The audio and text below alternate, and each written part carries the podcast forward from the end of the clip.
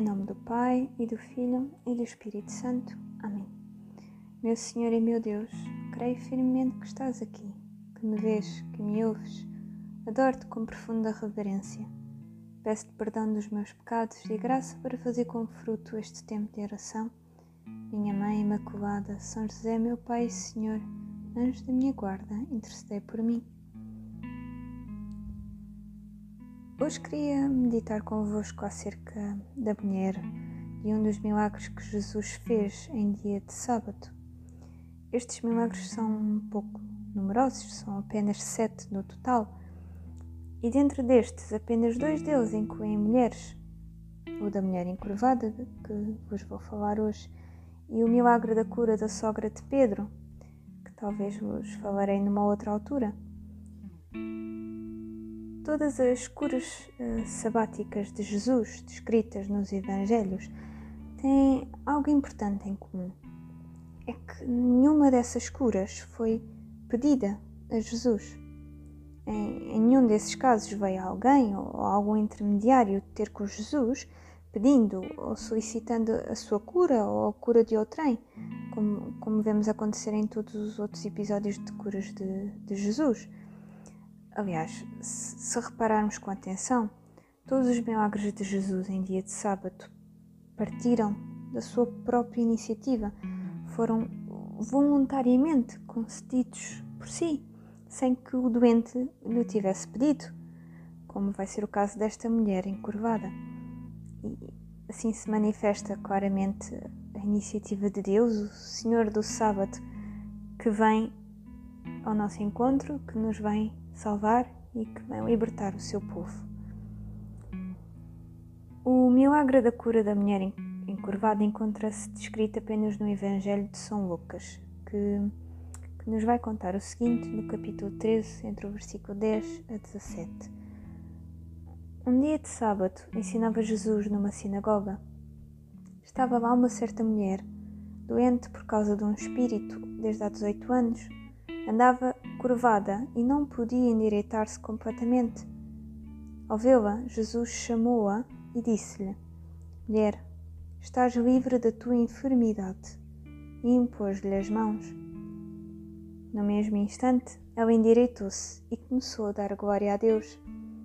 Mas o chefe da sinagoga, indignado por ver que Jesus fazia uma cura ao sábado, disse à multidão: Seis dias há durante os quais se deve trabalhar Vim depois nesses dias para ser descurado, e não em dia de sábado. Replicou-lhe o Senhor, hipócritas. Não solta cada um de vós ao sábado o seu boi ou o seu jumento da banjedora e o leva a beber? E esta mulher, que é filha de Abraão, presa por Satanás há 18 anos, não devia libertar-se desse laço a um sábado? Dizendo isto, todos os seus adversários ficaram envergonhados, e a multidão alegrava-se com todas as maravilhas que ele realizava. Não sei se sabem, mas nas sinagogas no tempo de Jesus, as mulheres tinham de ficar na parte de trás das sinagogas, separadas por uma vedação ou por um gradeamento, tal como também acontecia com os gentios, que também não podiam ter acesso às zonas restritas e mais sagradas dos judeus. Portanto, as mulheres não podiam estar na zona dedicada ao culto e à escuta e ao ensino das Sagradas Escrituras. Só podiam ouvir sentadas bem lá atrás no fundo da sala, escutando aquilo pouco que conseguissem. Assim, neste dia, lá atrás na sinagoga, encontrava-se uma mulher que, vejam bem, não só era mulher e tinha de estar lá atrás, como ainda por cima era encurvada, o que a tornava ainda menos visível.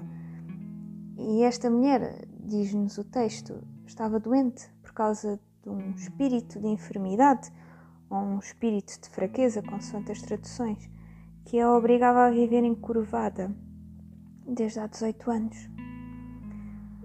Uma vez uh, explicaram-me que a palavra grega que é usada neste texto quer dizer que esta mulher vivia dobrada sobre si mesma, tal era a, curvatura da sua coluna, e, e, desta forma, uma outra tradução da mesma, da mesma palavra seria que estava impedida de erguer a cabeça. Mas apesar disto, apesar de parecer quase invisível, Jesus vê-a. Para Jesus não há barreiras, nem separações. Na sua presença, todas as grades, reais ou simbólicas, caem por terra. O Evangelho não especifica se Jesus a chamou até junto de si ou se foi ter com ela, mas Jesus interpela diretamente. Coloca as suas mãos sobre o dorso da mulher e declara-lhe: Mulher, estás livre da tua enfermidade. Ou, noutras traduções, mulher, estás livre dos laços da tua fraqueza. E ela imediatamente endireitou-se e começou a dar glória a Deus. Vejam, esta mulher vivia encurvada sobre si mesma, ou seja, os outros olhavam tanto de forma literal como figurativa, de cima para baixo. O próprio olhar desta mulher estava preso, acorrentado ao chão. Seu olhar estava limitado. Os seus horizontes eram estreitos, sujos, pedregosos.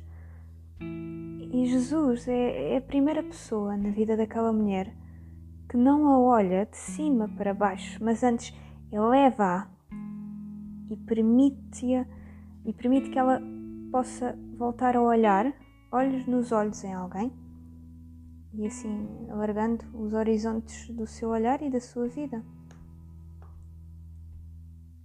Na altura e na sociedade de Jesus, tal como vemos retratado noutros episódios, as pessoas acreditavam que as doenças, em especial as mais graves e debilitantes, como acontecia nesta mulher, eram uma forma de castigo divino por algum pecado grave que tivessem cometido ou por, ou por alguma culpa. Assim, quanta vergonha! Quanta vergonha não, não teria sentido esta mulher de cada vez que necessitava de aparecer em público, naquele estado? ou para comprar comida, ou para uh, rezar ao Deus de Israel na sinagoga. Era uma mulher com um corpo imperfeito, doente, permanentemente dobrado e encurvado sobre si mesmo e que lhe roubaria toda a autoestima e amor próprio. Talvez até a fizesse viver numa profunda depressão. Mas foi com este mesmo corpo imperfeito que ela se permitiu ser olhada, chamada e tocada por Jesus, sem sentir qualquer vergonha ou medo, talvez pela primeira vez na sua vida. E assim, ao endireitá-la, ao levantá-la, Jesus devolveu-lhe toda a dignidade anteriormente perdida. Jesus identifica-nos claramente que um espírito de enfermidade ou o espírito de fraqueza que a impedia de se manter direita provinha da ação de Satanás, o adversário, o inimigo da humanidade desde o Gênesis. E assim fica claro que a condição desta, desta mulher era muitíssimo mais profunda do que só uma simples maleita física. É, é engraçado reparar que nos uns versículos antes de, de Lucas nos contar este episódio, no mesmo capítulo, no versículo 1 a 5, é-nos dito que Jesus ensinava na sinagoga, falando ao povo acerca do que é que tinha acontecido na guerra, na queda da torre de Siloé, em que é dito o seguinte. Nessa ocasião apareceram alguns a falar-lhe, a falar a Jesus dos Galileus, cujo sangue Pilatos tinha misturado com os dos sacrifícios que eles ofereciam. Respondeu-lhes Jesus: Julgais que esses galileus eram mais pecadores do que todos os outros galileus por terem assim sofrido? Não, eu vou-vos digo. Mas se não vos converterdes, perecereis todos igualmente. E aqueles dezoito, sobre os quais caiu a torre de Siloé, matando-os, eram mais culpados do que todos os outros habitantes de Jerusalém? Não, eu vou-o digo.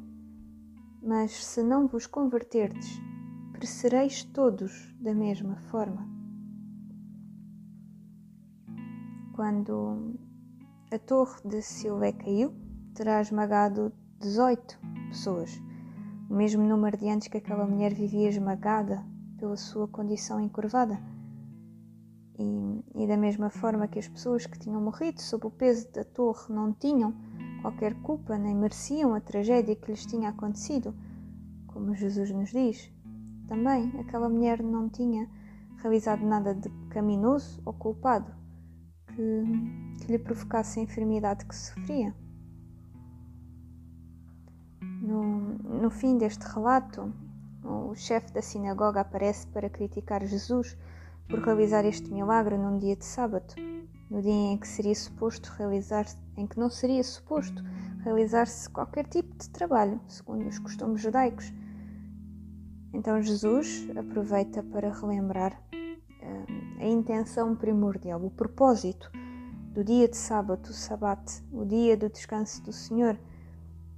Este seria o dia da semana dedicado e consagrado a Deus em que o povo de, deveria usufruir da obra da criação, em que o povo deveria relembrar e comemorar a libertação da escravatura do Egito e da grande vitória do Êxodo, e, e acima de tudo, louvar o Senhor, que é exatamente o que aquela mulher fez após ser libertada daquilo que, que aprendia.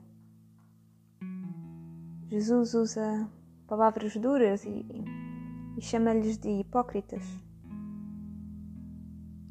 Se os judeus podiam soltar os seus animais no dia de sábado para os levar a beber, qual mais adequado, adequado não seria que esta mulher pudesse beber da verdadeira água viva no dia do Senhor e assim readquirisse a sua vida? Dou-te graças, meu Deus, pelos bons propósitos, afetos e inspirações que me, que me comunicaste nesta meditação. Peço-te ajuda para os pôr em prática. Minha Mãe Imaculada, São José, meu Pai e Senhor, anjo da minha guarda, intercedei por mim.